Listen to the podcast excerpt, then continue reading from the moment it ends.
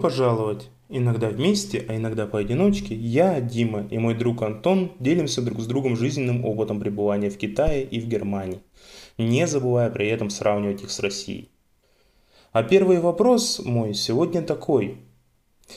От знакомого я слышал, что китайцы очень любят игровую сферу, что Китай это просто рай для настольных игр, шахмат, вичи, киберспорта. Сталкивался ли ты с игровой сферой Китая? Особенно меня интересуют настольные игры. И если ты сам в этом не заинтересован, были ли у тебя друзья китайцы, которые любят игросферу? Приветствую тебя, Дима. Сегодня ты открываешь. Итак, хорошо. Вопрос про игровую сферу. Смотри, я честно сразу скажу, я в настолки в Китае не играл, потому что, ну, вообще было не до них. Более того, я сильно и не видел там настолок. Я уверен, что там они есть, я уверен, что там они играют, но насколько это все распространено, к сожалению, знать не знаю. Настолько, который точно вот уверен, что играют, это в барах. Сверхпопулярная штука – это кости. В чем суть? Это, есть некое количество костей. Я сразу скажу, я не любитель. Мне показали, мне объясняли – но что-то, знаешь, вот, ну, мне вообще не зашло. А, в общем, там берется стакан, специальный стакан, там несколько человек могут играть, там настолько популярно, что это есть абсолютно во всех барах, в любом уголке Китая вообще хоть где. Сколько-то там костей то есть кубики шестигранные. Они все закидывают в стакан, э, мешают их и выкатывают на стол. Там какая-то сложная система, типа нужно сделать ставку, сколько у кого каких штук есть. Э, ну, короче, там действительно все очень непросто. Они как-то это все очень быстро считают, как на калькуляторе в голове. Ну, естественно, столько играть в эту штуку. И, ну, кто-то выиграл, кто-то нет. Короче, как-то так это все выглядит. А, естественно, это просто ради фана, то есть ни, ни на какие, ни на деньги. В чем минус? Почему меня эта штука раздражает? Это очень шумно. То есть представь, когда все вот китайцы сидят вокруг тебя в баре, и все начинают резаться вот в эту фигню. Просто такой треск стоит вот этих костей об стакан, что вообще вот уши разваливаются. Плюс еще в баре, видишь, китайские бары, они чем плохие? Там наваливают музыку прям вот очень серьезно. То есть буквально общаться невозможно. То есть обычно вот я, я считаю, что возможно одна из причин вот игр таких, то что все равно общаться нельзя, они на пальцах показывают там сколько костей там какие там ставки делают и режутся. Единственная настолка, которую я видел вообще в принципе. Потом, что конкретно про саму игровую сферу? А, ну, естественно, никаких знакомых, кто в настолке прям рубился, вообще нет. Однако, Игровая сфера, если мы берем, допустим, ПК. Повторю, я вот в прошлом нашем с тобой выпуске, я как-то уже говорил о том, что весь Китай сидит на телефонах. Так вот, ПК они есть. Они есть, но я видел только ноутбуки, я видел только их в стационарном режиме, и буквально я вот за все свое время буквально несколько человек увидел с ноутбуками вообще где-то вне зоны кампуса. Сразу, если тебе интересно, Apple это или нет, это был э, Lenovo. Это был э, ноутбуки такой, знаешь, самой дешевой категории, прям такие пластиковые-пластиковые. Я почему на это делаю акцент? Потому что вроде как Apple очень сильно продается там. Они там настолько важен этот рынок, но честно, я вообще, где бы я ни ходил, ну я не вижу Apple. Ну, имеется в виду ноутбуки, планшеты, вот просто нет. А, как бы телефоны, да, но вот вся остальная техника, ну, я не знаю, но она, видимо, где-то она в домах стоит. Поскольку э, ноутбуки, они используются как домашние стационарные компьютеры чаще всего, и самая популярная игра, в которую там можно порезаться, это Лига Легенд. Там это просто, я не знаю, это, это как, наверное, в Корее StarCraft. То есть все, все знают, что такое лол, все рубятся в лол. Вопрос должен быть с твоей стороны про доту. Ни разу никто про нее ничего не сказал. То есть обычно вот кто СНГ, те про доту, да, дота, дота. А здесь именно Лига Легенд. Это просто имба и, и как говорится, не контрится. То есть все рубятся в лол поголовно. Потом э, на телефонах. На телефонах, как я уже тебе в прошлом выпуске говорил, то, что проблемы с электричеством, да, ну как проблемы, тебе его просто отрубают, это у тебя проблемы с электричеством, это как бы не, не у китайцев проблемы. Все рубятся в PUBG, PUBG по-русски, да, а, причем рубится настолько везде. То есть, и, честно, и, может быть, не, ну, попытаюсь как-то сгладить, не к столу будет сказано, но я как-то захожу в общественный туалет, и там китаец сидит на вот этой вот дырке, там же нет унитазов. А, и причем, а что такое общественный туалет? Там нет стенок. То есть там куча вот этих вот дырок и ноль стенок. И просто китаец сидит и рубится в папк. Но рядом с ним, это еще не все, рядом с ним сидит второй, и они, короче, одновременно как бы в команде бегают. То есть, сидя на, в общественном толчке, вот на вот этих надырках, это просто нечто. То есть, ты когда такое видишь, ты понимаешь, что это точно любовь к игре. Играются также все всякие такие, ну я не знаю, как назвать, гринделки, игры с минимум геймплеем, но там нужно что-то покликать, что-то сделать, какие-то дейлики, виклики и закрытие. Она там сама в себя играет. То есть вот, в общем, да, китайцы, скажу так, они прям сильно вот на этом всем сидят. То есть у них, в принципе, на телефоне проходит вся жизнь, вообще вся, серьезно. Отойдя от темы, представь себе, что ты в метро едешь или в автобусе, неважно, и вокруг тебя все китайцы, и каждый в телефоне, причем всех годов, неважно вообще. Там и старушки, старушки стоят в телефонах, и мол, ну, молодые-то что говорить, они и у нас сейчас так. У них считается нормальным, если ты на громкой э, как бы на динамике смотришь фильм, то есть не в наушниках, а на динамике, и он у тебя орет на весь автобус, там, на весь поезд, неважно где ты, на самолет. И это считается норма, то есть ты просто вот терпи. И представь, когда так человек 40 одновременно врубят, каждый свое. Ну, вот у них это норма, да. И что касается игр, то есть они также все сидят и рубятся во все подряд. Короче, каждый китаец должен вот в что-то рубиться. Неважно конкретно в что, но в что-то он точно играет. На, из, и, кстати, я сразу тебе скажу, парень показывал игру, которая должна быть а, типа LoL-киллером, но это понятное дело, они там все себя так величают. Однако, это было прям копия лола, прям копия но только э, этот на мобильниках. То есть это до того, как вышел... Э, я, я сейчас не уверен, по-моему, вышел Лига Легенд, но вышла на мобильниках, вроде как уже. Я просто не играю, видишь, я давно уже от этой темы так в стороне стою, иногда просто новости смотрю, там что как. И раз в году там могу себе позволить что-нибудь порезаться. Но вроде как уже вышел Лига Легенд на мобильниках полноценная. То есть ты где ты бегаешь также на Twisted Tree Line и что-то там, ну, решаешь. Так вот, китайцы ее скопировали еще за капец как долго до того, как лол должен был выйти на мобильниках. Прям задолго, прям очень задолго. Я был удивлен на самом деле, но выглядело это прямо, ну, очень круто. То есть нельзя прям сказать, что, знаешь, какая-то супер дешевая подделка, фу, там копия. Да нифига. То есть я также забегу вперед, что ты же в курсе, что в Китае все заблокировано, там Google не работает, там вообще ни черта не работает, его, никакие его сервисы. И также нету Инстаграма, Твиттера, Ютуба, это все закрыто. Фейсбука нет, всех вот таких соцсетей и приложений, которыми ты вот привык пользоваться, и ты вообще уже в данный момент жизнь там, может быть, не представляешь без них, но там их нет. Но там есть китайские аналоги, которые, ну, естественно, да, они полностью контролируются правительством, да, это так. Э, Причем там настолько тотальный контроль, что вообще забудь про личное пространство – там за тобой следят 24 на 7, 365, все нейронки, и попробуй, что скажи, что напиши, и все, ты присядешь. Так вот, и эти приложения, они в дофига раз круче, лучше, оптимизированней, удобней, чем оригиналы. То есть YouTube китайский по функционалу, он в дофига раз круче. Также и Twitter их местный, и все остальное. Серьезно говорю, то есть без преувеличений отвечаю, это так и есть.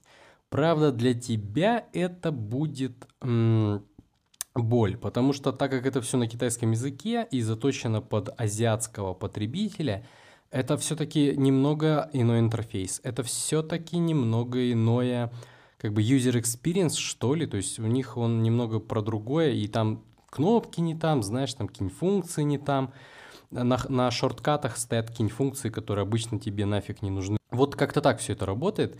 Но когда вот разберешься, например, вот я использую э, что-то типа Spotify китайского.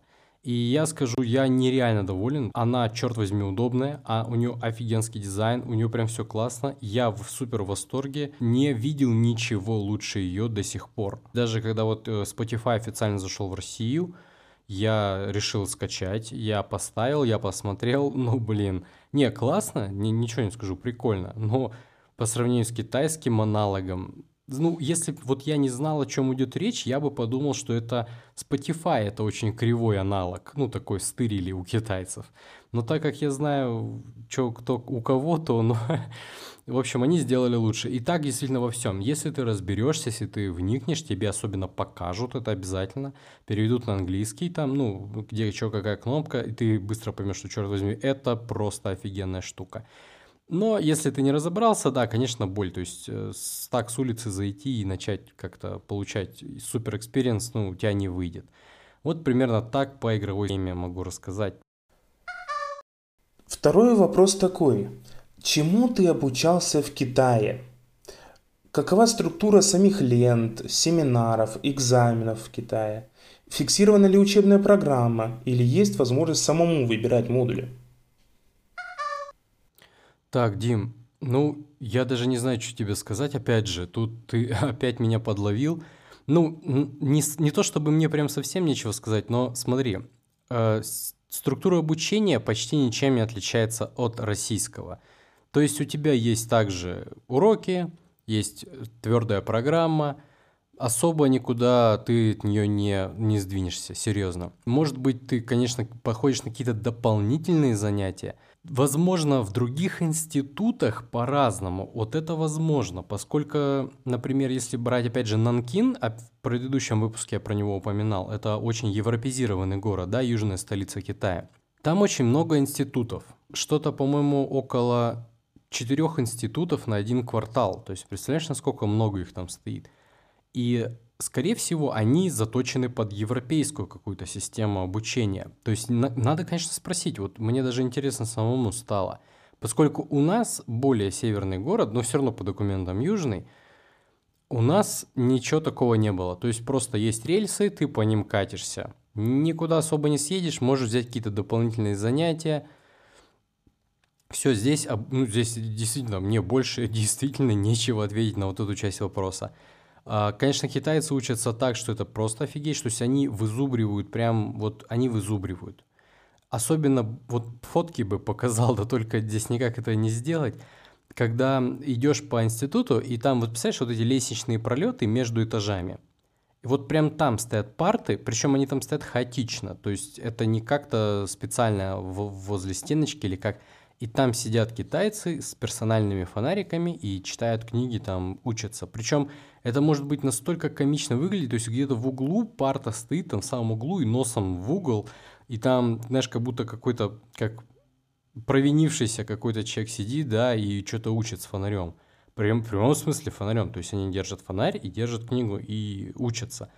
Там это абсолютно нормальная тема. Это довольно дико, поскольку у нас наоборот, да, все как-то там с учебы подслинять, да, там как-то не выучить.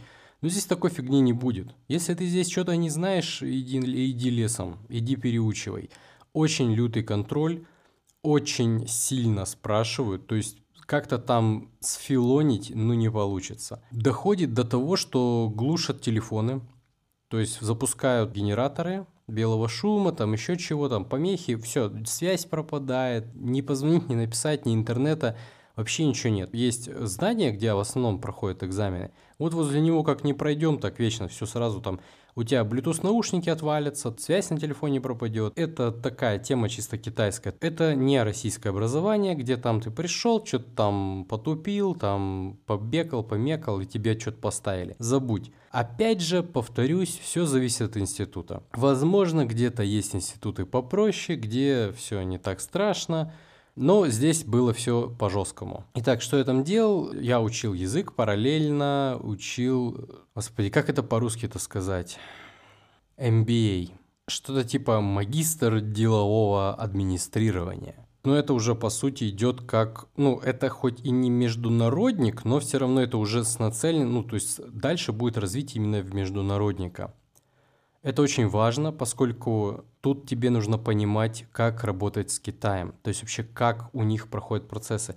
А это, конечно, тема, знаешь, я бы много тебе что про нее могу рассказать, но персонально, да, по дружбе. Почему так обломно? Вот я понимаю, что слушатель сейчас может так сказать, э, что за дела?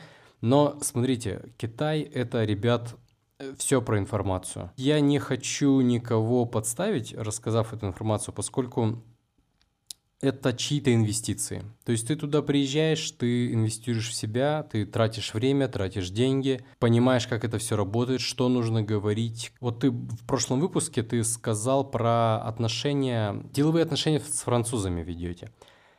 И я сразу записал даже себе с тобой эту тему как-нибудь обсудить. Это международный менеджмент. В чем суть?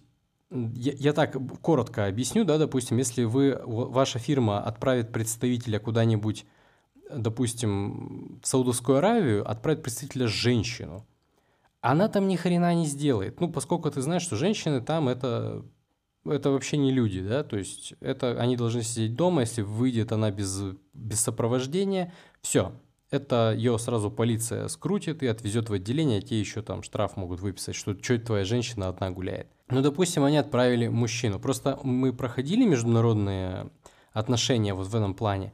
Допустим, приезжает мужчина, представитель в Саудовскую, опять же, Аравию, начинается, допустим, там диалог, где там какой-нибудь ми- мини-шейх там спрашивает мужчину, типа там, что как родители? Он говорит, да, он нормально, вот заезжал там в, в дом престарелых, попроведывал недавно, да, перед командировкой.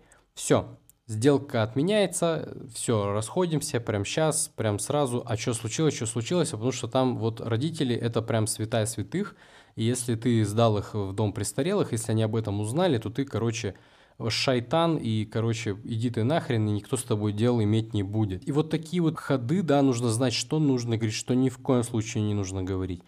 Это как раз вот есть вот международные вот такие отношения деловые. И вот я понял, о чем ты говоришь про французов, то что э, культура Германии и Франции, она хоть разная, но не настолько, чтобы прям вот это изучать там сто лет, да, там получать какую-то супер бумажку о том, что ты все это знаешь. Хотя, может быть, я не прав, опять же. Мы, я не, не совсем компетентное лицо в этом вопросе, но примерно то же самое вот есть про Китай. То есть это и про международные отношения в таком вот плане, как вообще вести, да, всю вот эту кухню, так и управление. То есть ну, на очень высоком уровне. И последний вопрос на сегодня такой. Как в Китае дела у минималистов? Из-за близости исторических коллизий Японии и Китая э, легко их спутать. Мари Кондо, можно сказать, проповедует в Японии, подкаст «Минималисты» в Америке. Э, есть ли подобное в Китае, который сейчас как никогда на волне капитализма и потребления? Э, встречал ли ты минималистов в Китае? Или хотя бы людей, которые бы назвали себя минималистами? Ну, хотя, возможно, они сами из Капидома. Отличный вопрос. Знаешь, я честно... Третий не очень удобный для меня вопрос, поскольку я без понятия, что тебе ответить. Но я постараюсь как-то все же выкрутиться. Смотри, а, минималист, ну, давай объясним немного слушателю, кто такие минималисты. То есть это такое движение, оно не сильно прям мейнстримовое, но оно, скажем, в узких кругах оно известно. В чем суть? Ты берешь э, в использовании только то, что тебе действительно надо. А на Ютубе много есть блогеров-минималистов, которые вот это все пропагандируют. Нельзя сказать проповедуют, но пропагандируют точно. То есть они показывают, что в твоей жизни может быть больше порядка, больше свободного времени, меньше нервов, там, меньше вещей. Опять же, то есть они, у них ничего нет, у них есть только самое-самое-самое необходимое для жизни. Так вот, эм, в Китае минималистом быть, ну, имеется в виду китаец-минималист, это, наверное, фантастика. То есть я таких не видел и вряд ли увижу. Давайте объясню почему культура потребления не просто воз... развита, она возведена в абсолют. То есть такого бешеного потребления, как в Китае, ты не увидишь, наверное, нигде. И, скорее всего, я прав а, в этом утверждении, да. В чем суть? А, покупается все. У тебя есть под рукой Taobao, это вот как Алиэкспресс, только внутренний китайский, где цены прямо, ну, реально они никакие, и логистика там настолько э, вообще на каком-то фантастическом уровне, что буквально там есть, допустим, написано товар в Гуанчжоу, да, я там в Чанчжоу. И я вот вечером заказал, утром я уже иду забирать. То есть он пролетел пол Китая, то есть там 4-5 тысяч километров за ночь товар из Гуанчжоу оказался у меня в городе. Причем не просто в городе, он на почтомате, который вот недалеко в кампусе. Я утром встаю, иду, например, в Чифаньку, завтракаю, например, да, с друзьями, потом иду в почтомат там, ну, в соседний квартал, там, грубо говоря, забираю посылку и радостно иду открывать. И, то есть, это, представляешь, за ночь они доехали. Знаешь, когда ты в Новый год подарки, когда ты вот ребенком был, да, ты вот эти подарки открываешь в Новый год, и вот это точно такое же чувство. То есть, ты каждый день буквально что-то покупаешь, и следующим утром ты уже идешь распаковывать подарки самому себе. То есть это очень эм, такая хитрая замануха, из которой вылазить-то и не хочется. Настолько большой уровень сервиса, вот именно сервиса доставки, что, ну, я не знаю, у нас в России такое вряд ли вообще когда-то дойдет до такого. Я серьезно говорю, да, у нас сейчас есть Озон, да, я сам пользуюсь Озоном, у меня даже Озон вот буквально в соседнем доме, или там, ну, через дом, ладно. Но чтобы я вот сегодня купила, завтра утром пошел забирать, такого нету. Самое, что они там быстро мне доставляли, по-моему, ну, два дня, да, было, может, три. Я вот сейчас честно врать не буду, но они тоже молодцы, они стараются, но они упрутся в межгород. То есть ты представляешь, вот э, образно, образно, 4, 4,5 тысячи километров, это от Красноярска до Москвы. У меня там от Чанчжоу до Гуанчжоу больше, то есть там 5000 километров. За ночь товар приезжает ко мне в, прям в почтомат. Не просто до города доехал. Ладно, я понимаю, они могут там самолетом озоновцы могут возить. Ну, это сильно дорого, но они тем не менее могут, да, технически. А там это все очень дешево, там это все посчитано, там просто ну, я не знаю, как объяснить, это волшебство. Ты реально смотришь на это, блин, да это магия. А как мы там по книгам знаем, что очень развитая технология, да, со стороны кажется магией. Ну, так же и здесь. Собственно, цены, выбор просто бешеный. Выбор, все, что ты хочешь на этой планете Земля, производится в Китае. Цены днищенские, зарплаты огромные, кредиты супердоступные. Доставка вот прям завтра. Причем там, знаешь, я, я, я просто так скажу, ну, ты, наверное, мало из этого поймешь, хотя, скорее всего, поймешь, может, тут и слушателей поржет. А, наткался на предложение за что-то 60 миллионов рублей или что-то, может, больше. Короче, ты покупаешь прям серверную комнату. Прям вот на Taobao серверную комнату. Там написано сколько чего, сколько стоек, сколько юнитов, да, там все спецификация. И они гарантируют, что за 24 часа они ее полностью введут в работу на твоей территории. То есть ты, прикинь, ты вот платишь деньги, и через 24 часа у тебя уже там в нужной тебе комнате, вот ты говоришь, вот в этой комнате хочу, у тебя там стоит серверная комната уже полностью в рабочем состоянии. Просто это представь, то есть вся эта бригада должна как минимум за часов 5 у тебя оказаться, чтобы остальные там из 24 часов это все запускать в работу и они приедут, потому что так, давайте объясню. Вот Чанчжоу до Пекина было вот примерно 4-4,5 тысячи километров. То есть как вот от нас до Москвы, да? Ты доезжаешь за 5 часов на поезде, на поезде, за 5 часов. Это с остановками. Где-то там вы останавливаетесь, есть остановки на всяких промежуточных станциях за 5 часов на поезде, еще раз повторю. Ты, ты представь себе, да? Ну, они приедут, как ты понял. Если ты поедешь самолетом, ты еще быстрее долетишь. Там и самолеты летают быстрее, поезда ездят быстрее, и там все быстрее. Там, в принципе, жизнь быстрее в разы. Собственно, вернемся к минималистам. Так как все доступно и очень дешево, ну, как ты понял, их там быть в принципе не может. Культура – это даже не культура, это абсолют потребления вообще – но кто там все-таки есть из минималистов? Так вот это приезжие. А в чем смысл? Вот когда ты сидишь, да, в общаге, например, смотришь на все это безобразие, и смотришь, вот люди просто не листают Таобао, ты говоришь, что-то купить хочешь? Да не, я просто так смотрю, потому что ты уже все купил, ну уже чё, куда уже, вот еще что-то. Но денег полно, да, доход очень высокий, ты уже смотришь, знаешь, просто так, что-нибудь попробовать. Ну, вот это что такое? Ну, интерес, просто интереса ради я вот куплю вот эту фигню. Причем эти покупки, знаешь, не, если что-то стоит меньше тысячи рублей, ну, в эквиваленте рублей, то это вообще сразу покупается. Если что-то дороже, там, ну, может там подумать, ну, потом уже и дорогие вещи покупаются, чисто так, просто посмотреть, что как. И при этом у тебя один хрен денег еще остается очень много так как, опять же, повторю, доход большой, расходы маленькие. Но ты не можешь все равно купить, допустим, там, ну, так как ты студент, да, Ты не можешь купить квартиру, машину, ты вот это вот купить не можешь. Отсюда получается, что ты, можешь там купить там какие-то вещи в общагу, но ты их с собой не заберешь. Вот это вот а, осознание, что ты это все оставишь, оно как-то все равно тебя держит от, покуп... от покупки там вообще, знаешь, там холодильников, там плазм на всю стену и так далее. Но кому-то, допустим, как мне, это в принципе и не надо. Здесь вот нужно очень вот прям прочувствовать, Дим. Здесь вот логика уже отходит и уже приходит чувство. Ты понимаешь, что у тебя есть деньги, и этого достаточно. Ты, при, если тебе вдруг что-то понадобится, ты это можешь купить крайне быстро. Причем, если тебе это понадобится очень срочно, как ты понимаешь, есть это вот обычная доставка, про которую я тебе говорил, а есть еще ускоренная доставка. То есть, да, это еще медленная, это самая типа обычная.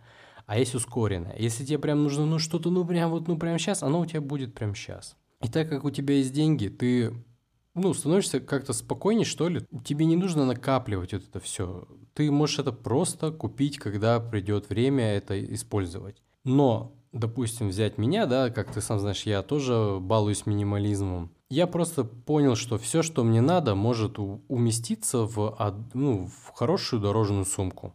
Серьезно. Вот это буквально там мыльно-рыльные принадлежности, там пара трусов, носков, там какие-то сменные вещи простецкие, ноутбук, телефон, зарядки, что-то немного из аптечки, да, там вдруг что случится, ну как стандартно от головы, от жопы. И все. Это все, что тебе нужно для комфортной жизни. Кушаешь ты там в чифаньках, там мало кто дома готовит. Там готовят дома только те, кто это как, ну, как хобби, да, готовка. То есть все. Там все остальные кушают на улице в каких-либо заведениях. Тебе особо ничего не нужно. Все, все, что тебе понадобится в Китае, обычно есть в телефоне. Вот я тогда, может говорил, уже не помню. Если ты там телефон потерял, все, иди топись. Ты потерял все, ты всю жизнь потерял. Там и ключи, и паспорт, и билеты, все. Это твой телефон. Ноутбук, честно, у меня по большей части стоял. Я очень редко его включал, и там по, обычно по тем причинам, вот, ну, что, знаешь, на телефоне их ну, почти не сделать. Поэтому я включал ноутбук и уже работал на ноутбуке. В остальном там все уже придумано для телефона, и это прям, поверь, в разы удобней. Поэтому, да, в принципе, ты можешь быть минималистом в Китае очень легко. Тебя, вот, я, я тебе так скажу, такой сетап, вот все, что я таскал с собой ежедневно, да, вот такой сетап. Это телефон, разумеется, это пауэрбанк, поскольку если у тебя где-то сел телефон, то ты все, ты потерялся.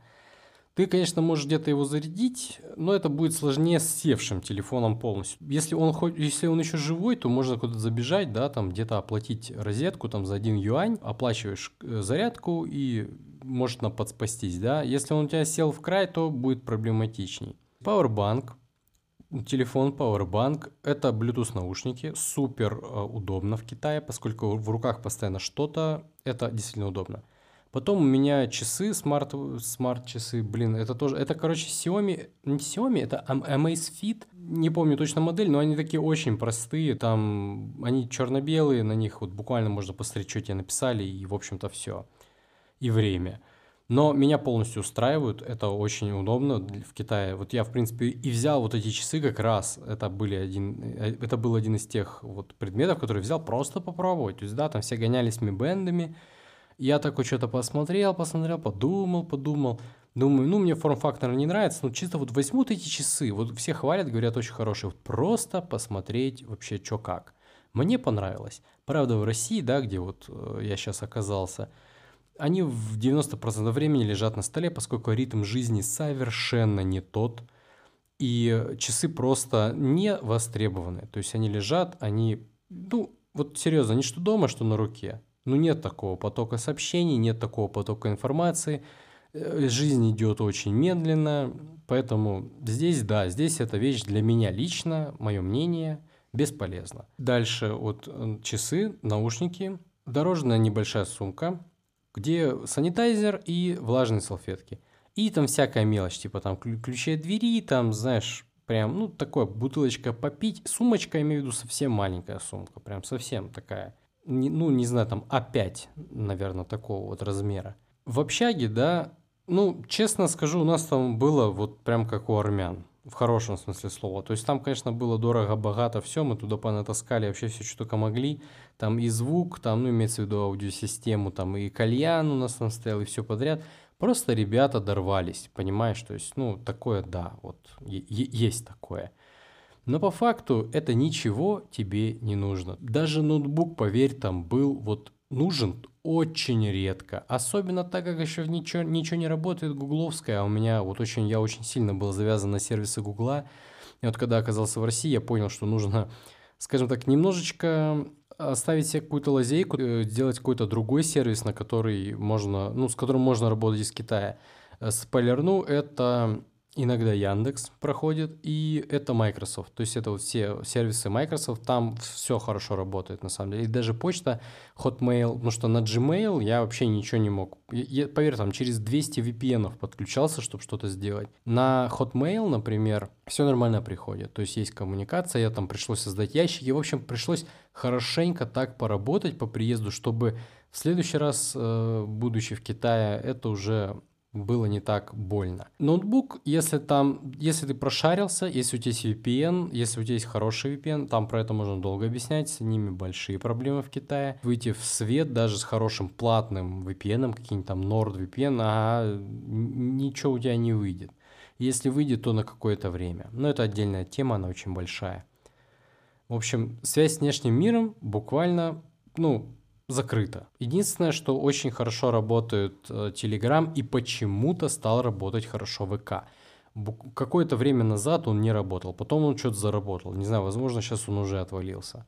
Возможно, пока мы говорим, он уже отвалился. Это Китай, привыкайте. Там, на, там любые другие мессенджеры, кроме там Вичата, ну, они прям все. Они почти мертвы. Поэтому китайцы-минималисты, ну, я не видел, честно. Тем более очень сложно понять для их культуры минимализм ли это. То есть, если взять какой-то международный минимализм, да, к которому мы можем как-то себя соотнести, то вот, ну, насчет Китая, ну, вопрос хороший.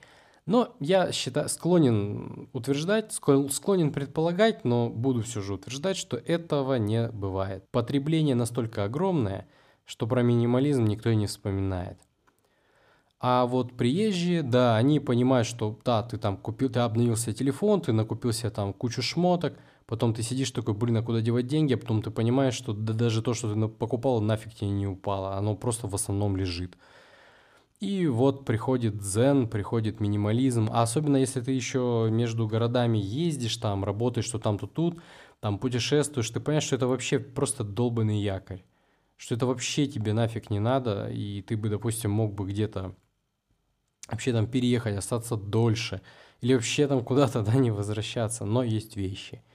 И это вот за тобой таким якорем тянется. На самом деле, ты знаешь, про минимализм мы с тобой уже общались, мы как бы много успели сказать друг другу. Это важно, это нужно, я сам это при случае буду пропагандировать, да, хотя мне с этого что, ничего, но это просто так, ради себя, да, ради мира – Действительно, ребята, кто слушает, вещь очень хорошая, попробуйте. Я уверен, вам, вам зайдет, вам зайдет.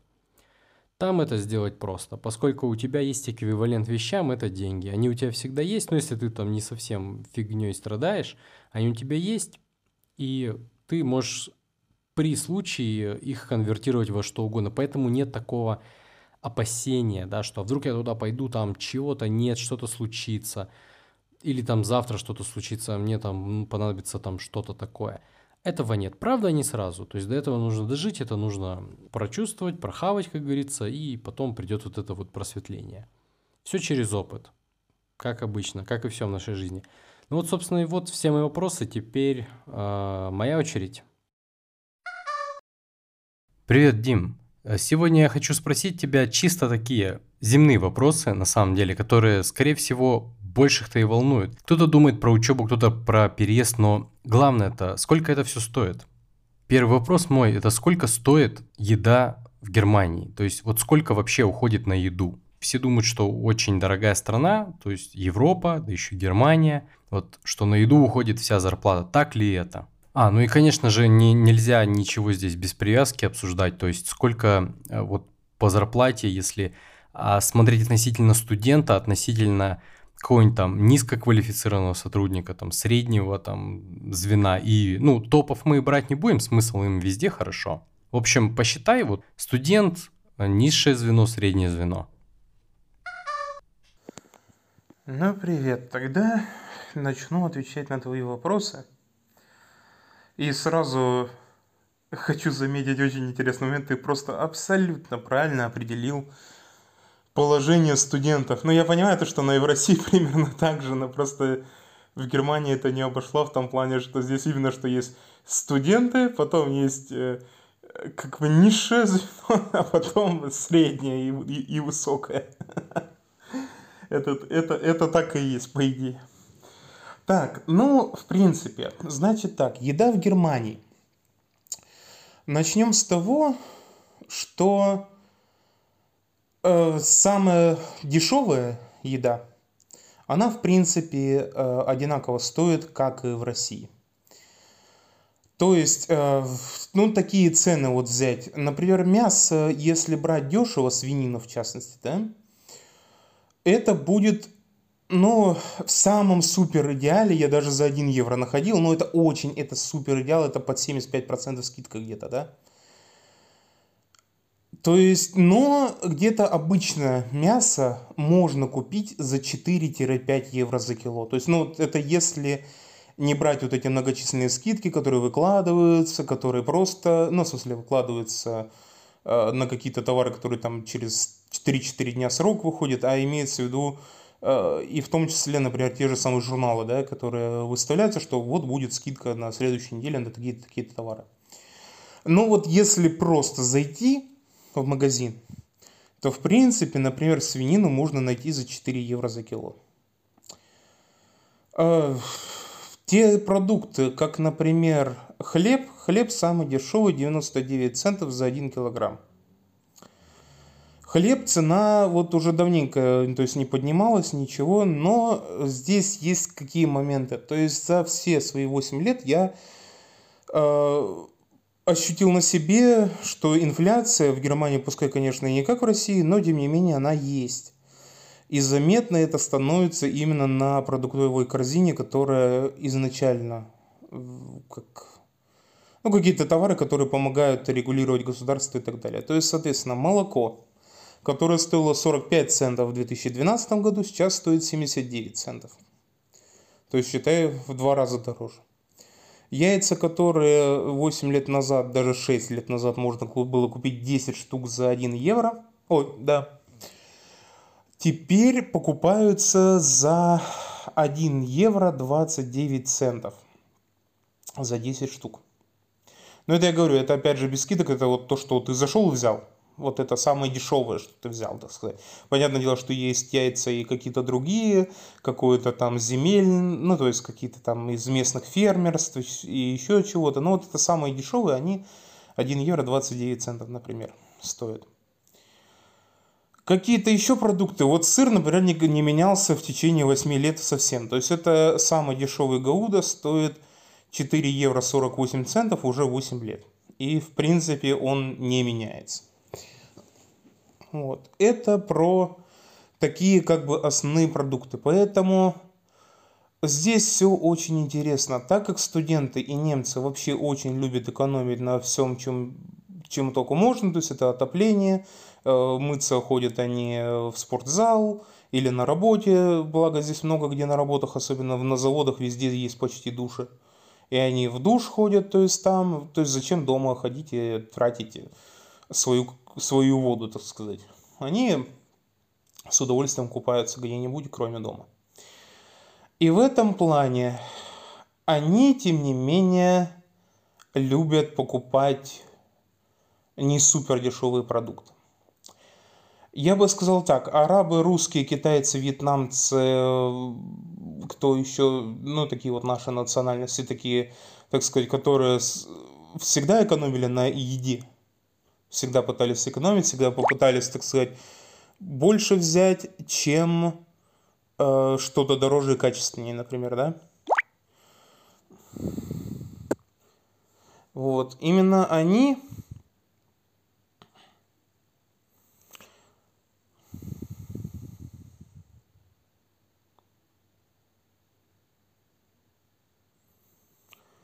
они старались, то есть и вот эти категории людей наши стараются более взять дешевое что-то, но побольше. в Германии как минимум существуют еще такие люди, которые студенты, которые получают в принципе относительно мало, ну то есть где-то 450-880 евро в исключительных случаях, как вот у меня в H&M было где-то по 1000 евро, например. Но это исключительный случай. Обычно где-то от 450, когда вообще не надо платить налоги, до 880 евро. Где-то в среднем вот такая зарплата. Ну или, соответственно, если они получают пособие от государства, то тогда это тоже там где-то порядка 700 с чем-то евро выходит. Но они любят брать биопродукты. И биопродуктами все сказано. То есть разница, то есть это не чисто вегетарианское, но я понимаю, это и в России как бы то же самое сейчас уже давно есть, как бы и э, много людей по этому с ума сходят. Но тем не менее, то есть здесь биопродукты, еще раз уточню, что это не только веганские какие-то вегетарианские продукты, но это еще и просто вот как-то вот биологическое, то есть естественное что-то. То есть есть отдельно биомаркеты, ну, специальные супермаркеты для того, для вот этих вот биопродуктов. Стоят они, конечно же, в два, а то и в три раза дороже, чем вот эти самые дешевые аналоги, которые, в принципе, нормальные, но вот так. Это любят делать студенты, ну, либо как бы молодые люди, которые уже работают, но тем не менее, как бы еще не получают зарплату какую-то супер огромную, но тем не менее, как бы уже нормальную, но им-то хотя бы полегче. Но студенты любят вот эту свою биопродукцию. И есть еще обычный средний класс людей, который, э, то есть, ну, работает на заводах, э, ну, как бы, ну, то есть они на заводах получают по 1800 евро зарплату. Это если брать такую минимальную, то есть ты без стажа, когда приходишь э, сначала работать в Ausleih фирму, соответственно, тебя от фирмы назначают на завод. А потом, если заводу ты нравишься, то, в принципе, он может тебя оставить на э, годовой или там двухгодовой контракт, очень редко бессрочный, обычно 1-2 года контракта. И первая вот такая зарплата это где-то 1800 евро. Тогда это набирается очень все интересно. Набирается целая каталка продуктов, но все продукты ну как сказать, они не то чтобы супер какие-то там супер дорогие, то есть какие-то мраморные стейки они, так скажем, тоже не берут. Но они берут уже что-то дорогое и, знаешь, там 5 пластиков нарезанные на подложечке. Там ветчину, там, типа, вот эти три тоненьких пластика, там, не знаю, уже в, в наносантиметр шириной, или как, толщиной, вот, не шириной. Ну, что-то такое вот они берут. Но берут тогда очень много и очень разного. То есть они уже не набирают, вот скажем, там вот этой ветчины они взяли и там 5 упаковок взяли сразу. Нет, они взяли вот этой ветчины упаковку, здесь упаковку, здесь упаковку. Ну, пошли на разновес в мясном отделе. Также им там взяли, нарезали там колбаски, там то, все, пятое, десятое, там сыра, еще чего-то. И вот это второй тип людей, которые встречаются очень часто в магазинах, точнее сказать, уже третий имеется в виду. То есть, которые вот набирают вот эти уже подороже, но они берут немного, они берут именно помаленьку. Вот так вот всего разного такого вкусного. Вот как-то такая еда у этих. По сути дела, в ресторанах, как-то в барах я особо не бывал, поэтому еда на вынос я сильно сказать не могу. То есть я знаю, что здесь также какой-нибудь там стейк с чем, ну, не знаю, с каким гарниром, может стоить там где-то 13 евро, что в принципе еще не самое дорогое, что я видел. Вот в Америке, в Вирджинии Бич, когда я работал, э, там и за 25 евро стейк продавали. Один на сколько там, 100 грамм, что ли. Вот. Но где-то вот так вот. То есть пиво здесь можно относительно дешево попить. Здесь в основном как? На, наша категория людей, что мы студент, как низший класс может себе позволить и позволяем, это три варианта. Это дюнер, который стоит, ну, с половиной его еще можно найти евро, от трех с половиной евро и э, выше где-то до четырех с половиной пяти, но здесь разные форматы есть, то есть можно и за 7 евро такую половину питы вот этой вот специальной, вот, пол, ну, то есть половину там очень много мяса, всего можно за 7 евро купить. То есть вот это, это, соответственно, вьетнамская кухня, то есть, соответственно, это э, жареная вермишель плюс разные добавки. Ну и там, ну, понятное дело, Макдональдс, Бургер Кинги, все эти дела как бы, ну, никуда не девались, так сказать. А про продукты могу вот такое сказать. Что я могу сказать еще, кстати говоря, про топ? Нет, они, понятное дело, что топ люди тоже хорошо живут и все, но я вот сколько везде гулял, там по центральным улицам городов, все, я всегда как-то внимательно стараюсь просто ради интереса смотреть, что да как там происходит в этих городах. А я ведь не могу сказать, что в Германии сильно много мест, где реально немецкие вот эти топовые менеджеры могут поразвлекаться. Нет, ну понятное дело, что им зачем, если у них там с одной стороны Монте-Карло, с другой стороны там Ницца, там еще какие-то такие другие страны, которые специализированы на таком досуге и богатстве. Но вот в Германии реально, то есть вот были бы у меня прям вот много денег, так сказать, и я бы вот хотел, знаешь, именно, ну если по-русски, так сказать, да, попонтоваться, походить куда-то. Вот я честно, я таких заведений не видел, чтобы вот прям вот прийти вот как на все деньги там за, не знаю, 100 евро, 50 грамм стейка, посыпанным золотом там какие-нибудь этим. Ну, то есть я такого вообще не вижу. То есть вот во Франции, понятное дело, вот там в, той же, в том же Париже нас специально водили по экскурсии «Чрево Парижа» называлось.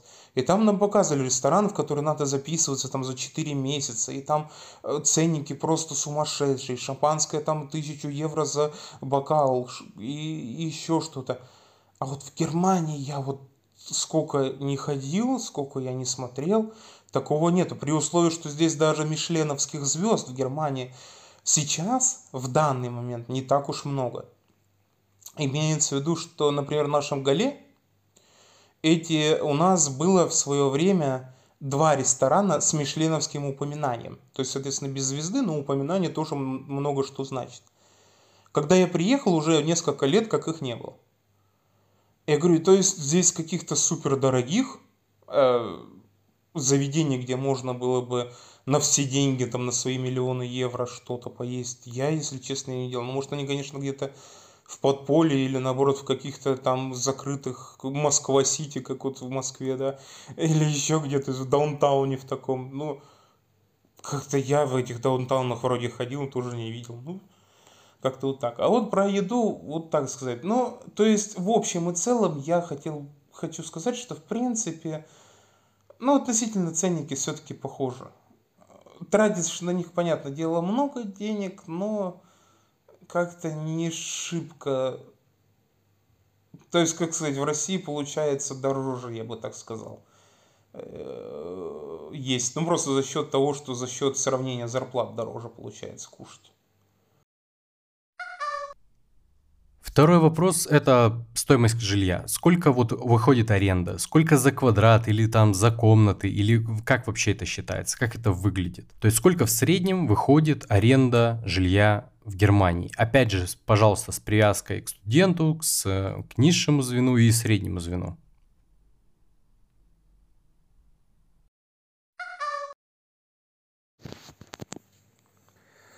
Так, а теперь второй вопрос про квартиры про аренду. Аренда жилья для студента в Гале, что я могу точно отвечать, стоит самый дешевый в порядка 230 евро. За одну комнату 24 квадрата. Со своей ванной, со своей кухней. Ну, то есть это как кухня не отдельно, кухня это как квартира-студия, поэтому кухня прямо в зале здесь находится. Это самый дешевый вариант в Гале. В Лейпциге уже дороже ситуация. В Лейпциге ситуация такая, что за две комнаты, если не ошибаюсь, 40 квадратов, выходит 400 э, евро. Почему как бы это много, ну, то есть, понятное дело, что это как бы Лейпциг, и это в два раза больше квадратура, но мне есть с чем сравнивать. То есть до того, как жить, вот опять же переехать в студенческую комнату и жить за 232 евро, Кстати говоря, ценник не менялся за 8 лет, абсолютно 8 лет назад. Я жил в точно такой же самой квартире и платил точно столько же. То есть в этом плане, в плане аренды, повышения арендной платы ничего почти абсолютно не поменялось. Ну, буквально, может, там 2-3 евро. Но э, я жил также в трехкомнатной квартире, 60 квадратных метров. И стоила она мне 330 евро. А в Лейпциге, соответственно, двухкомнатная стоит 400 евро. Еще я могу сказать э, на личном примере то, что я абсолютно точно сам знаю, что в Ганновере комната в 12 квадратов стоила моему знакомому также 400 евро. Из этого делаем какой вывод? Чем дороже город, тем дороже аренда. Все как у людей называется. Э, в каком плане здесь интересно, что можно рассказать? Аренда зависит много от удобств, которые есть в доме. Если бы в этом моем трехэтажной квартире, в моей трехэтажной квартире был бы лифт, она бы стоила резко дороже. Просто за счет того, что порядка 110-120 евро из этой аренды из 330 это плата за все услуги, которые предоставляются в нашем подъезде. То есть это, соответственно, мытье подъезда раз э, в неделю, это раз в месяц генеральная уборка, это замена лампочек, это замена пожарной безопасности у нас в квартирах, это прочистка труб у нас в квартирах, это прочистка вентиляции у нас в квартирах. Это летом, несколько раз за лето э, подстригание травы, это все внезапные включения, соответственно, ну, то есть какие-то неполадки в электричестве или в сантехнике. Э, или, например, вот у нас один раз обломилась ступенька прямо на крыльце, ну, то есть часть ступеньки нижняя. Э, приехали, все это заделали, это тоже в счет именно вот этих 120 евро – которые платишь ежемесячно. В них же входит в эти 120 евро горячая вода и отопление. Но там маленькая такая проблема э, состоит в чем? То есть ты платишь из 330, предположим, вот эти платишь э, 210 за квартиру, 120 за вот это все плюс отопление, но если ты вышел за лимит отопления, который тебе отпущен был, то ты платишь больше денег. Это все регулируется в августе, месяц обычно, в августе, в сентябре. То есть, если я один раз взял из дура во всех трех комнатах, когда не знал, включил полностью отопление на максимум и где-то два месяца сидел со включенным отоплением, то в августе я заплатил сверху 500 евро – и мало того, что 500 евро я заплатил, так как они подразумевают, что раз я один раз уже использовал отопление настолько на 500 евро, то значит в следующем году я буду столько же использовать. Поэтому 500 евро делится на 12. И все, что вот эта 1 12 часть добавляется к арендной плате. То есть, например, я плачу тогда 280 евро. И без разницы, что в следующее лето я, например, вообще не использовал отопление, потому что не хотел денег тратить. Но я платил весь год с августа по август 200, ой, извините, 380 евро я платил за отопление. И когда в августе пересчитали, мне потом вернули 500 евро за этот следующий год, который я отопление не использовал, и, соответственно, за это мне деньги вернули. Но уже постфактум, уже когда пересчитали. И здесь в Германии все так. То есть ты покупаешь машину, ты платишь полностью налог за год вперед, и потом, даже если ты, вот у меня была с одной машиной такая проблема, я через буквально две недели ее назад отрегистрировал, потому что она поломана была, что мы ее чинили. Я за эти, соответственно, две недели, то есть я сначала оплатил весь налог, а потом мне уже пришел возврат. И с арендой, соответственно, абсолютно та же самая штука. Единственное, что по аренде платится отдельно, это электричество. Электричество ты ищешь всегда сам. В аренду что включено? Обычно включена какая-то минимальная только кухня, но можно и ее не включать сюда. То есть, соответственно, каких-то мини-ограничений, как вот я знаю в Японии, например, я точно знаю, что каждая квартира комплектуется кондером. Здесь кондера в принципе нету и быть не может, и никто его не ставит, потому что электричество тратится очень много. Электричество стоит 20 центов за киловатт-час. Что, соответственно, все экономят. То есть некоторые живут даже при свечах. А в, Америке я точно знаю, например, каждая квартира, которая сдается в аренду, она идет автоматически с кухни. В Германии, ну вот, могут кухню поставить. Мебелированных комнат не сдают, только, ну только если частники, если субаренда только. Но с частниками тут такой вопрос. В основном в Германии арендуют квартиру у фирм. Ну, то есть, соответственно, либо фирмы это, либо на общественных началах они откупают э, деньги, и ты являешься в том числе, вкладываешь, ну вот, например, у меня 150 евро, как у студента, но если человек просто рабочий какой-то, он вкладывает 1200 евро в эту фирму по факту. И они лежат, он с этих 1200 получает дивиденды. То есть вся эта фирма базируется на, ну, как своеобразном акционерном обществе, по сути дела, которое состоит из самих же, самых, из самих же жильцов. Вот такая вот штука очень интересная. Либо это какие-то богатые как раз люди откупают целые дома, обычно квартирные, соответственно, может даже на 100 квартир однокомнатных откупить, и сдавать в аренду. Ну, соответственно, по 230 евро, например, в месяц, ну, достаточно быстро можно восстановить свои деньги, но это, конечно, если есть деньги, чтобы купить целый квартирный дом. Вот это все, что я могу сказать про аренду. Я не могу сказать какие-то еще другие моменты э, про какой-то средний класс, потому что средний класс, в принципе, арендует те же самые квартиры, что и мы здесь. И каких-то особых различий нету. То есть они все квартиры сдаются пустыми. Они все квартиры сдаются с, вот, с обоями, которые наполнены опилками. И вот эти белые обои. Они почти все одинаковые. Никакой здесь особой планировкой особо и не пахнет. В плане домов это просто, ну, частных. Это, откровенно говоря, больше выглядит как какие-то даже не кубики лего. Лего они еще хотя бы креативно, красиво, какие-то разноцветные то здесь это, знаешь, это вот как э, детские кубики, как в советское время. Вот мы, ну, не, мы это в советское время не играли уже, конечно, но я имею в виду, что от советского времени остались вот эти пластиковые кубики. Вот на вот эти кубики похоже э, в современные здешние немецкие дома. То есть настолько я не люблю их архитектуру, настолько они невыразительно неинтересные просто-напросто, что достаточно странно.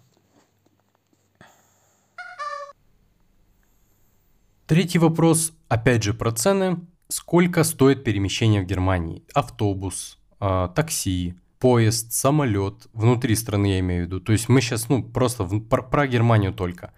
И опять же, пожалуйста, с привязкой это к зарплатам. Очень интересно, просто опять же в том же самом Китае внутри страны путешествовать самолетом это как вот, ну, как за хлебом сходить, это дешево и доступно.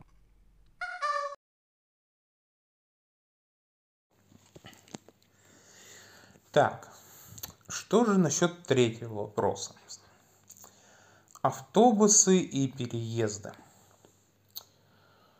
Здесь стоит разбивать все-таки понятие на три части. Соответственно, для студентов и низов, для среднего класса и для бизнес-класса. Самое дешевое, что тут можно найти, это так называемый Flixbus, на котором, например, можно доехать за 5 евро от моего Гале до... Ой, нет, вру, за 8 евро. От Гале до Берлина.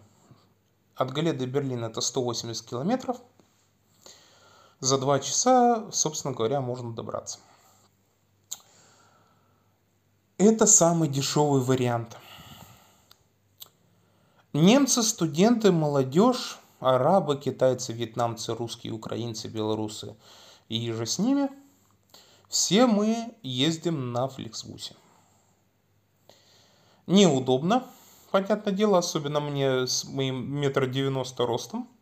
Очень неудобно в автобусе в этом сидеть. Один раз я на таком автобусе ехал 5 часов до Кёльна. Но, тем не менее, это самый дешевый вариант.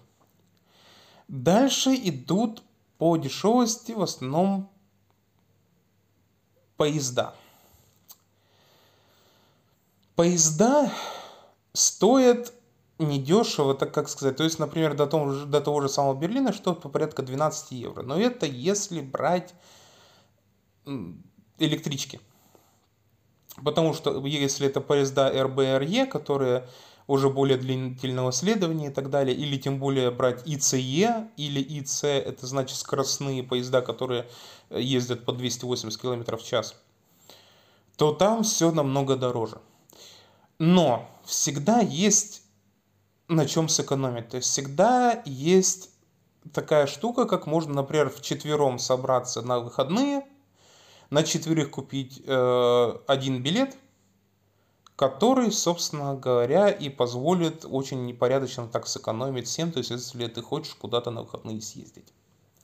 Этим, кстати говоря, один раз мы так пользовались, этим часто пользуются люди в Блаблакар. То есть мы один раз встретились с мужиком, он говорит, типа, ну подъезжайте на вокзал. Ну мы подъехали, он говорит, нам вот такой поезд. Ну ладно. Заходим, он такой, а это вы, да, все, ну вот все, давайте садимся. И то есть он нас как? Он нас двоих использовал, как будто мы его друзья, то есть мы ему частичку заплатили, то есть он бесплатно проехался, а мы, включая еще там одного человека, он как сделал? Он на всю протяженность своего пути сделал несколько заказов с разными людьми, такими же, как мы. И в итоге мало того, что откупи, окупил свой билет, так он еще и сверху заработал. Ну, то есть весело, то есть, соответственно, ушлые люди, они есть везде, но тем не менее. На поезда существует скидка до 50%, которую можно в качестве карточки купить.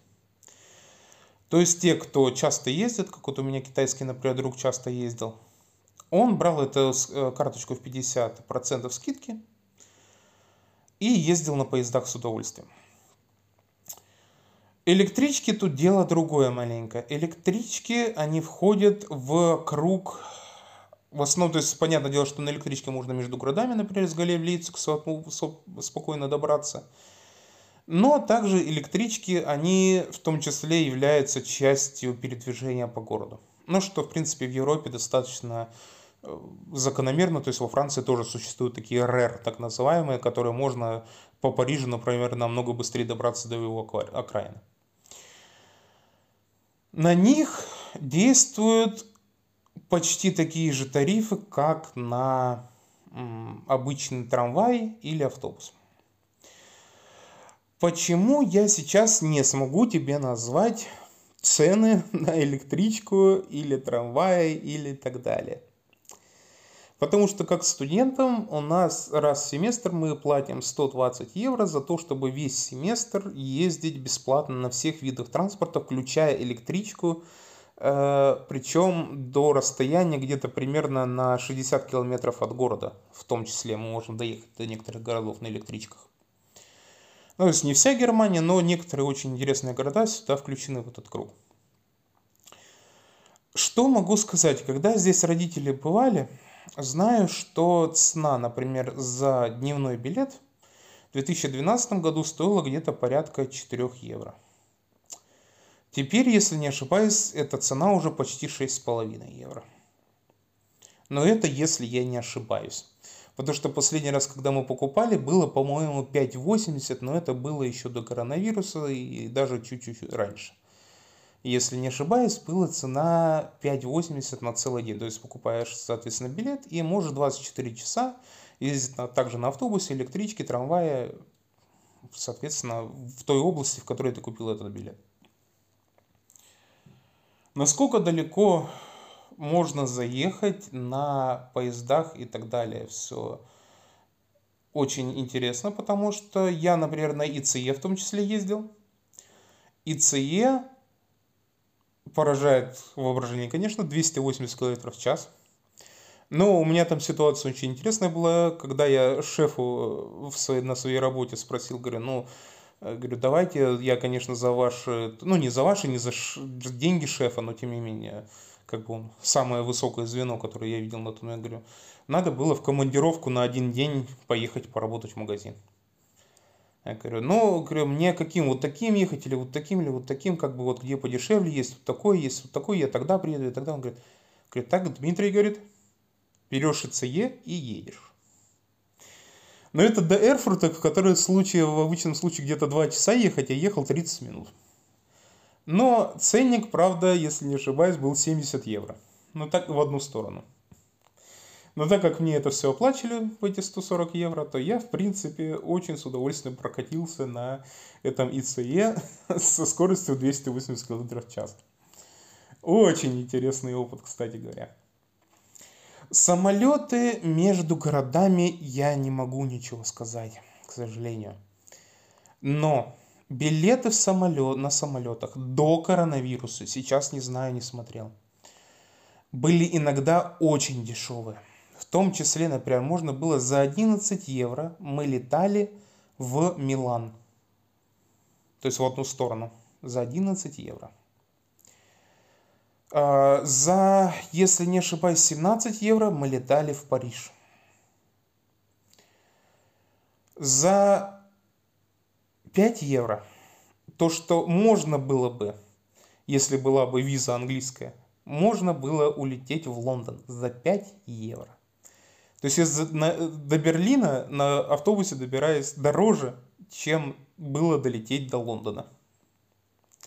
Но там, к сожалению, виза нужна. Я никак так и не слетал, хотя, конечно, это просто поражает воображение. Это можно каждые выходные просто брать и ехать в Лондон на выходные, тем более, что аэропорт у меня прямо под боком. То есть у меня до аэропорта 20 километров здесь. И из моего аэропорта, то есть не надо куда-то в Берлин ехать, это прямо из моего аэропорта был рейс на Лондон.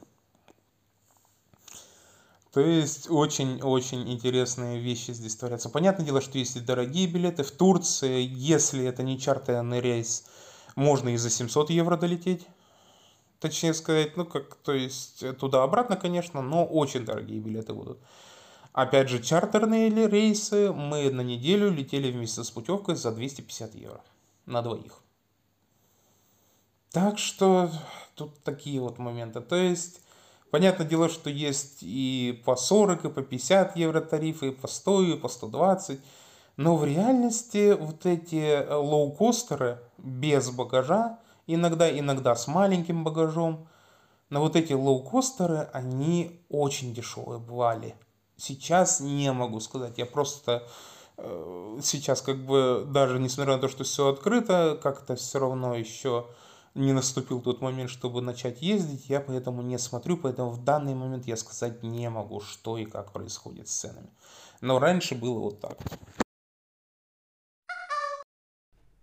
И последний на сегодня мой вопрос – это дорого ли стоит техника в Германии? Имеется в виду вообще и бытовая, и не бытовая, то есть там фотоаппараты, телефоны, ноутбуки, там все вообще, все, что можешь придумать. Опять же, хочу либо подтвердить, либо развеять миф про дорогую Германию. Опять же, прошу привести примеры в соотношении с зарплатами.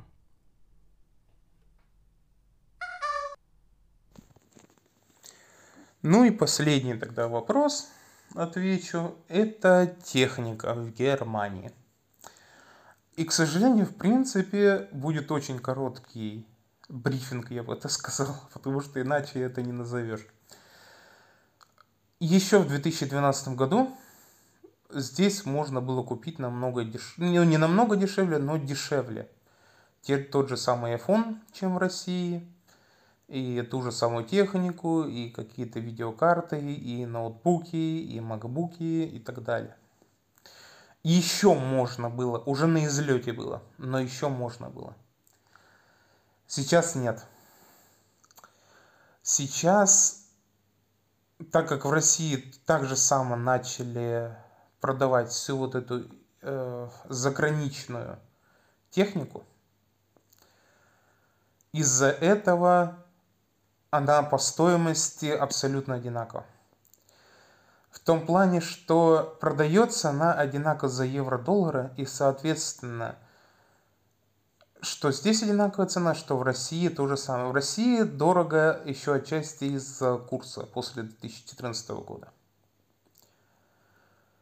Чисто из-за этого. Но в долларово-евровом эквиваленте ценники не различаются. Абсолютно. Это вот так вот есть. И дороже, что могу сказать, не про технику, а про игры.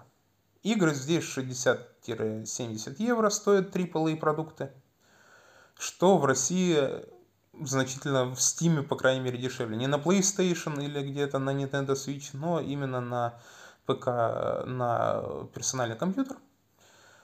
Стоят в России они дешевле, потому что все-таки за рубежом понимают то, что в России такие деньги не оплатишь. В Германии, тем не менее, AAA продукт 60 евро давным-давно уже стоит и всегда столько стоило. Почему очень странно, как раз, что если какой-то школьник хочет подработать и идет на, предположим, 450 евро, но это еще реально можно заработать себе на игры. Но если он идет, предположим, разносить газеты, это где-то 25 евро в неделю. То есть, образно говоря, работа долгая, ну пускай она не шибко муторная, особенно если с друзьями они вместе шатаются, разносят эти рекламы. Но прямо скажем, ну как-то слабовато. То есть, чтобы поиграть во что-то хорошее, надо хорошо так 4 недели поноситься с вот кучей-кучей макулатуры. Вот. Про технику единственное, что я могу сказать интересное, это что китайские бренды, которые сейчас очень хорошие, выпускают продукцию, вот они как раз здесь дороже, даже чем в России. То есть в Китае они вообще самые дешевые стоят. Я видел, можно купить, насколько я знаю. Возможно, в каком-то следующем подкасте, может быть, даже прям в следующем, это будет вопрос на твой следующий подкаст. Но насколько я знаю, в Китае можно местные Xiaomi, Huawei, э, как же она еще так называется, Чуви, например, ноутбуки, можно намного дешевле купить, но в России они тоже стоят недорого, не так уж дорого в Германии в, в обычных магазинах электроники таких вообще не встретишь. То есть здесь в основном Acer, Asus, Samsung, э, Microsoft. Ну, то есть вот такие абсолютно стандартные ноутбуки здесь стоят у нас. То есть даже какого-то Razer, например, уже, ну, как нет, можно еще найти, конечно, но, но тем не менее уже не так часто. А вот всякие вот именно ноутбуки от китайских производителей можно найти только в интернете. И там уже происходит наценка, и, откровенно говоря, они уже дороже, чем даже в России получаются. Но, в принципе, говорю, к сожалению, вот это э, все, что я про технику могу сказать. Потому что я, мне, так как сказать, я не могу слишком сравнивать. Я в России достаточно мало техники какой-то. И я покупал, и родственники у меня мало покупали. Я поэтому даже сравнить не могу. То есть ту же, вот, например, машинку стиральную, если брать, то э, самая дешевая хайеровская э, машинка стиральная стоит где-то 250 евро. Холодильник самый дешевый тоже 250 евро. Чуть подороже какой-то Samsung, который с какой-то там уже более-менее загрузкой, программами, сушкой и так далее, и все вот это получше. Стоит обычно где-то 800 евро, но может во время скидок стоить 500 евро. Во время хороших скидок. Кофеварки, которые я смотрел, могу сказать так. То есть они очень часто продаются в дисконт-центрах. И таким образом какой-нибудь какой-нибудь DeLonghi может стоить в обычном случае 500-600 евро, там они стоят 200-300 евро. Но это опять же дисконт-центр. И поэтому, ну вот я тебе такие ценники назову, конечно, но я не могу сравнить, я не знаю, сколько это все в России стоит. Поэтому здесь как-то, если хочешь, можешь чуть-чуть уточнить, что конкретно может быть интересует, чем просто, ну, то есть общее понятие техника. И я мог бы тогда просто ради интереса пос посмотреть, сколько чего стоит. Но говорю, мне здесь техники, которые у меня есть, я ее брал, я вот знаю, соответственно, это MacBook, это, соответственно, Nintendo Switch и так далее. Но вот все, что я сам брал, какие-то сотовые планшеты, они стоят одинаково с Россией. Вот это я точно могу сказать. А на этом все, дорогие слушатели. Если у вас есть какие-то комментарии к нашему подкасту или, возможно, вы хотели бы задать какие-то вопросы про жизнь в Германии или в Китае, которые мы бы могли для вас осветить, пожалуйста, пишите к нам в Твиттер, который вы найдете в описании к этому ролику, а также в описании канала. Ну, а на этом все. Спасибо и до свидания.